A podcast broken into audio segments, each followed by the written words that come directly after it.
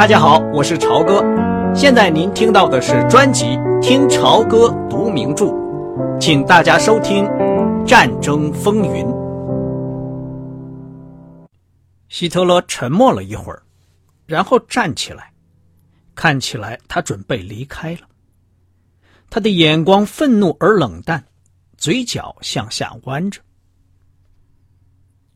我的元首，格林说。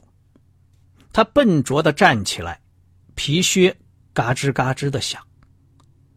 我的理解是，在您对现实情况做了如此清楚的阐述之后，如果美国总统坚持，您将不反对萨姆纳威尔逊先生前来访问。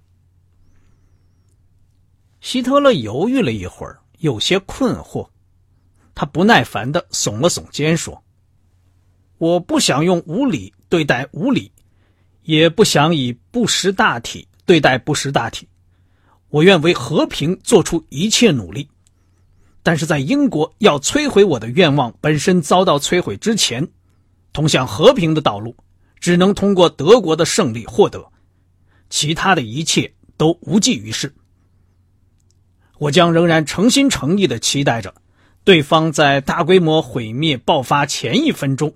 表现出清醒的头脑，他神色激动，也不向客人告别，就大踏步的从雕刻着画面的大门走了出去。维克多·亨利看了看手表，元首花了一小时十分钟和他们谈话。就亨利所知，罗斯福总统的问题并没有得到答复。他从吉亚那里苍白而沮丧的脸上可以看出，后者得到的印象跟他是一样的。格林和里宾特罗甫相互看了一眼，胖子说：“罗斯福总统已经得到了他所要的答复。元首认为威尔斯的出使不会带来什么希望，但是由于元首仍然寻求一项公正的和平。”所以他并不拒绝他前来。我不是这样理解的，里宾特罗甫说的很快，语调非常生硬。元首认为他的出使将无济于事。如果你要元首澄清一下，格林指着那扇大门，用讽刺的口吻向他说：“你去找元首吧，我非常了解他。”我认为我知道他是什么意思。他又转向银行家，声音放得比较和缓的说：“在向你们总统报告这次会见情况时，告诉他是我说的，元首将不拒绝接见威尔斯，但是元首认为不会带来什么希望，我也这样认为。除非英法能够放弃他们通过战争。”以除掉元首的目的，但这就像要搬掉勃朗峰一样不可能。如果他们坚持这样做，结果将是在西线发生可怕的战争。这场战争将在死亡几百万人以后，以德国获得胜利而结束。结果必然如此，里宾特洛夫说：“恐怕。”在萨姆纳先生整理文件和打点行装，准备启程之前，事情就已经发生了。格林用两只手挽着两个美国人的胳膊，突然变得和蔼可亲。他让维克多·亨利想起万湖的那个侍者。格林说：“你们不是马上要走吧？一会儿还有跳舞，你们多少吃点晚饭。”然后还有从布拉格来的一些舞蹈艺术家的精彩表演。他诙谐的转动着眼睛，表示留客。多谢阁下盛情款待，吉安那里回答说。但是有一架飞机正在柏林机场等着把我送到里斯本，转乘非检型客机。那我就不留你们了。但是你们一定要答应我，以后再来凯林别墅。现在我送你们出去。里宾特罗甫站了起来，背向着他们，眼光望着炉火，当银行家犹豫的说了一声再见时，他咕噜了一声，耸了耸肩膀。两个美国人和格林胳膊挽着胳膊，沿着凯林别墅的走廊走了出去。这位空军部长身上散发出一种浓烈的护肤油的味道。他用手掌轻轻拍了一下维克多·亨利的手腕，说：“亨利上校，你到过苏伊纳蒙台，看过我们生产潜艇的工厂。你对我们的潜艇计划有什么意见？”阁下，你们的工业水平非常高，可以和世界上任何国家相比。再加上有像格罗克和普伦这样优秀的军官。你们已经有了很完整的规模。你们的潜艇已经在大西洋取得了非常不错的战绩。这仅仅是开始，格林说。现在生产潜艇的速度就像生产香肠那样快。我甚至怀疑，是否所有这些潜艇都将有机会参加战斗。空军将很快决定这场战争。我希望你们的空军武官鲍威尔上校，能够很准确的向你们总统报告德国空军的实力。我们对鲍威尔一直是很开放的，这个都是根据我的命令。当然，他已经有了报告，他获得的印象是非常深刻的。阿格的话，看来使格林感到非常高兴。我们从美国学到了很多东西，特别是寇蒂斯有很出色的设计师。我们曾经仔细研究了你们的海军俯冲轰炸机，并且根据研究结果制成了我们大名鼎鼎的死堵加。他转向银行家，用简单的德语讲得非常慢。他询问了一些有关南美矿业公司的情况。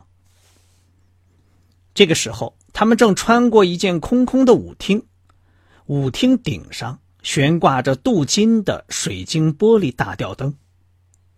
他们踩在拼花地板上的脚步声泛起了空洞的回音。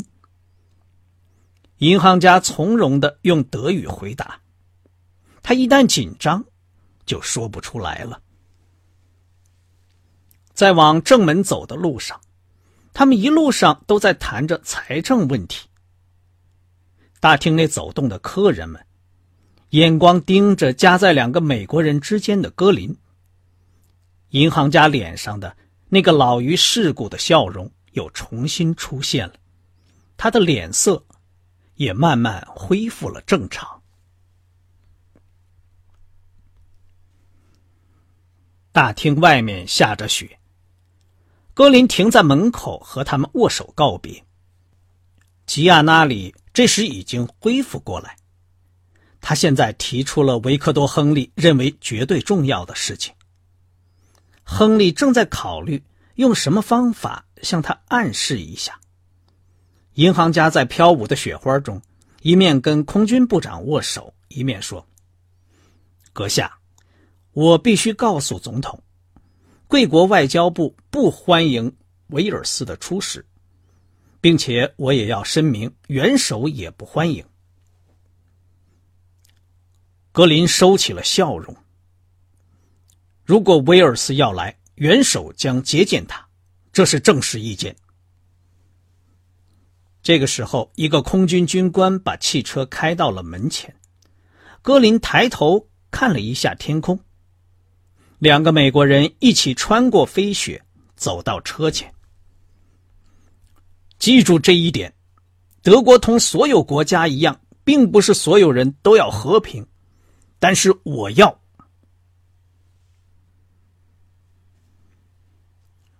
维克多·亨利为了写他的报告，几乎一夜没有睡觉，以便第二天由银行家带走，转交总统。报告是手写的，东西很多，所以写得很乱。亨利先写事实经过，最后一直写到格林在雪地里讲的最后一句话为止。他最后写道：“关键问题当然是：第三帝国现在是否期待萨姆纳威尔斯的和平使命？看来难以置信的是，在会见了希特勒、戈林和里宾特罗甫以后，您的特使没有得到一个明确的答复。我相信希特勒将会接见萨姆纳威尔斯，但是我认为这次出使不可能有什么结果，除非盟国想要改变主意，接受所谓伸出和平之手的那一套解决办法。这三个人看起来都不是很重视我们的这次会见，他们还有别的大事要考虑，根本没有把我们两人放在眼里。我倾向于认为戈林是愿意举行这次会谈的，而希特勒则认为，既然来到凯林别墅，顺便见见也无妨。我感觉他很乐于把心中的想法坦率的向两个。将直接向您做报告的美国人谈一谈。这三个人的表现都好像西线的进攻马上就要开始了。我认为威尔斯来不来，他们根本不在乎。如果英国也像希特勒那样坚持自己的条件，春天就会发生一场全面战争，双方分歧过大，根本无法调和。在我看来，格林奢谈和平是另有打算的。这个人是第三帝国中最大的杀人魔王，他的外表很像马戏团里的畸形人，胖的的确令人作呕，但他却偏偏爱打扮。但是在他们那伙人中，他却是最大的现实主义者，并且是众所公认的第二号人物。他从纳粹主义中。获利甚大，得到的好处远比其他人都要多。吉亚纳里先生无疑会向您描述凯林别墅的样子，它非常粗俗，但规模相当的惊人。格林尽管地位已经很高，他仍然可能很机灵的想到，好运总有走完的时候。如果进攻搞糟了，那时候，这个一直高唱和平的人就会出来，一面为那垮台的元首流泪，一面很高兴自己能取而代之。至于里宾特罗甫总统先生，请原谅我的用语，只能用典型的德国混蛋这个词来形容他。他正是书上描写的那种狂妄自大、毫无教养、愚蠢顽固。和自以为是的人，我想这是他的本性，但是我也相信他反映了希特勒的想法。这也就是海军里经常玩的那套老把戏：指挥官充当那道貌岸然的老好人，而副指挥官都是性情乖戾的，专门出面当恶人。希特勒毫无疑问憎恨您的勇气与决心。觉得您过多的干涉了他，跟他作对。他还觉得反抗美国是相当保险的，因为他知道舆论有分歧，所以有这些想法。里宾特洛夫都用明确的语言带他表达了，而让他们的党魁去自由的扮演那宽宏大量的德国拿破仑和欧洲的救世主。乘车离开凯林别墅时，我感到好像。刚从幻境中苏醒过来，开始想起有关希特勒的种种言行。他在我的《奋斗》一书中的狂言乱语，他如何一而再、再而三的背信食言、信口雌黄，是他发动了战争，进行对华沙的令人发指的轰炸，以及对犹太人的迫害。当我在听他讲话并进行翻译时，我竟然把这些都忘掉了。面对着这样一个人，我竟然能够一时忘记这些事，这在一定程度上也说明他的能言善辩。他是一个很吸引人的演说家。我听过他在很大的群众集会上发出粗暴的战争叫嚣，但是当他和两个神经紧张的外国人在室内谈话时，由于需要。他却又可以做的像一个讲道理的、为人爱戴的世界领袖。人们说，当他愤怒时，讲起话来唾沫横飞。我们仅仅隐隐约约的看到了这一点。我完全相信他会这样，但是把他刻画为一个滑稽的疯子，则是失真的。他说到自己和德国人是一个整体时，好像有无比的信心。他知道这是事实。去掉他的胡子，他的外表像所有德国人揉成的一个人一样。他不是贵族。不是企业家，也不是知识分子或其他的什么，他就像街上的一个普通的德国人，一个受到某种启发而有所领悟的德国人。理解希特勒和德国人民之间的这种关系是非常重要的。盟国当前的目的似乎是要把二者区分开来，我现在深信这是做不到的。不管怎么说。盟国仍然只有两个选择：或是向希特勒投降，或是打败德国人。一九三六年，他们面临着同样的选择。当时打败德国人本来是件容易而非常有把握的事情。迄今为止，一切都没有变化，只不过德国人现在可能变得不可战胜了。最上层人物之间的同床异梦的情况，可能反映了纳粹体制的一个薄弱环节，但是即便如此，它也纯属内部政治问题，并不影响希特勒对德国人的控制，包括对戈林和里宾特罗甫的控制。当他进屋的时候，他们两个人站了起来，并且表现出卑躬屈膝的样子。